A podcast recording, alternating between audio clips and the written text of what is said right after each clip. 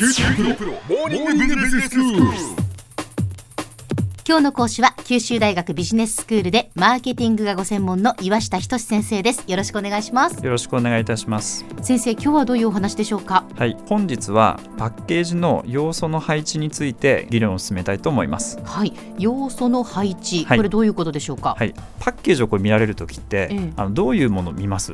うんまあ、例えばその、まあ、洗剤にしてもお菓子にしても、はい。容器を見るときってことですよそうですね。ね。はい、文字を見ると思います、はい、そうですよね。で、はい。文字にはややっぱり大体あのブランドの名前ですとか、そうですね。あのあるいはその商品名が書かれてそいうますよね。はい、ええ。あとまあキャッチコピーが載っていたりしますよね。はい。他にもまあブランドのうん絵ですとか、企業のロゴみたいなね、ええ。あのそういったものも入ってるわけですよね。あそうですよね、はい。キャラクターが載ってる場合もありますよね。そうですよね。ええ。でそういったあの要素の配置によって、うん実はあの消費者がですね手に取ってくれる要するに購買する確率が上がるということがあの言われています。例えばなんですけどねあの商品のこのパッケージをイメージしていただきたいんですけども、何でもいいですね。はい。はい、まあ、左と右にこのスペースを分けてですねええ。A のパッケージにははい。左に絵です。えはい。で右にブランドの名前ですとか、はい。キャッチコピーみたいなものを載せる。はいはい。これが A のパッケージですね。はいで一方であの B のパッケージは左の部分に文字、右側にあの画像を載せるおーなるほど。ちょっとねあの皆さんぜひイメージしてみてください。2つ同じじゃあまあ四角い箱のパッケージがあるとします。はい。でそれが半分に区切られていて、はい。A の場合は左側にイラストが書いてあって、はい。右側に文字情報があると。そうです。はい。でもう一つのパターンというのは右側にイラストがあって、はい。左側に文字情報があるパターンと。そうです。ちょっと書いてみるといいかもしれませんね。はい。はい、はいであのこうした場合に、うん。あのどちらのパッケージの方がより消費者にとって頭の中に残りやすいパッケージになるかと、なるほど。例えばうさぎの絵でも何でもいいんですけど、はい。イラストを描いて、はい。横に何か文字を書くとします。はい。あー私は左側にはい。イラストがあった方が、はいなんか落ち着いているというかあバランスがよく見えますね。はい、大体これ聞いてみると A のパッケージですね。左に絵で右に文字。あのこちらの方があの選択する確率はあの上がるということが、まあ、脳の半球優位性というですね理論であの明らかにされています。へえ。あそうなんですね。じゃあ私がその思った印象というのはまあ大体の人はそういうふうに選ぶことが多いっていうことなんですね。多い。でそれが脳の半球優位性、はい難しい言葉が出てきました。であのこの脳の半球優位性なんですけども、ええまあ、右脳っていうのは、うんあの画像とか空間、まあ、こういったあの空間の構成を司る脳の部分というふうに言われています。はいはい。で一方であの左脳の方は言語ですとか論理処理あるいは計算処理を司る脳の部分というふうに言われています。あはいはい確かにそうですね。はいまあ、それがあのちょうど首のあたりで、まあ、交差して視覚でこの入るということなんで実際には逆になるわけです。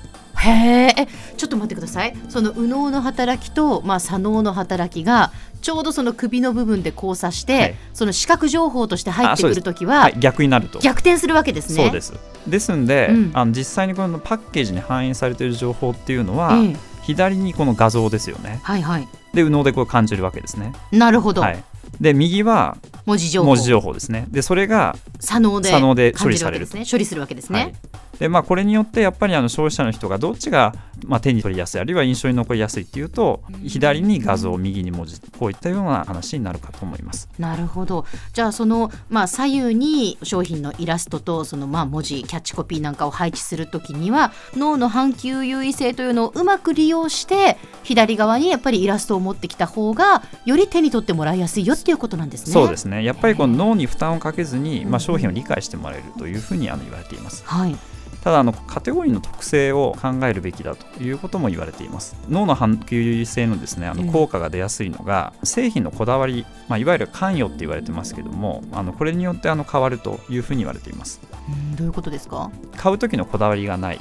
いわゆる、まあ、洗剤ですとか、うんまあ、ビールみたいなものとあるいは一方であの買う時のこのこだわりがある商品ですね。だから例えば高級化粧品ですとかそういったものをあの買う時にはこの脳の反吸性っていうのが高い関与ですのであの高級化粧品のものみたいなものの方がですねより促進されるよというふうに言われています。そうなんですね、はい、じゃあ今日はこれにしようかなとか気分次第で買うような商品よりも、はい、このブランドのこれを買いたいとかそういうその強い、はい、まあ、関心を持っている、交換用の商品ですね、えー、商品の方が、まあ、これが脳の反映されるってことですね。はい、脳の反吸性がよりあの強く働くよというふうに言われています。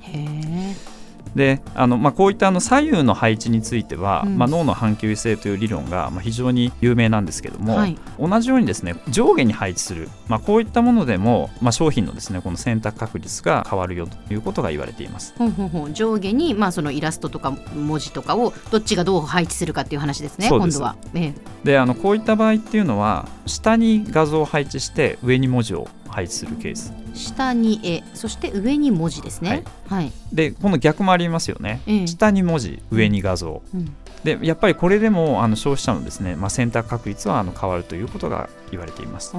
なんか下に絵の方が安定している感じがしますね。あおっしゃる通りなんですね。下にですね画像があった方が、まあ、商品をより重く感じるんでなんかやっぱりその安定感が出るよとでそうすると。商品を重く感じるんですそうです。はい。重く感じるっていうあのことがあの言われています。画像を下に置いた方がですね。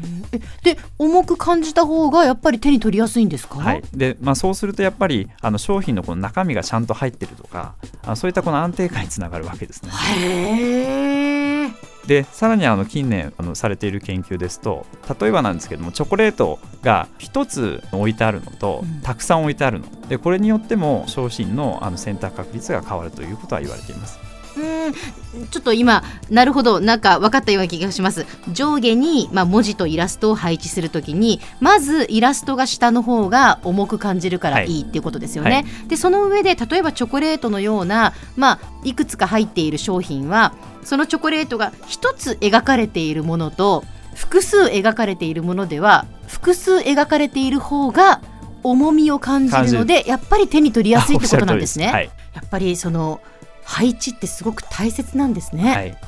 そうなんです。あの非常にこのパッケージ作りの時には配置をどう考えるかっていうのが商品作りの成功の可否を分けますよということになると思います。では先生今日のまとめをお願いします、はい、あの今日はですねあのパッケージを作る際の配置について、まあ、議論を進めてきました。左右とですね上下。これをあの考慮してパッケージの配置を考えるとあのいいかと思います今日の講師は九州大学ビジネススクールでマーケティングがご専門の岩下仁先生でした。どうもありがとうございました。ありがとうございました。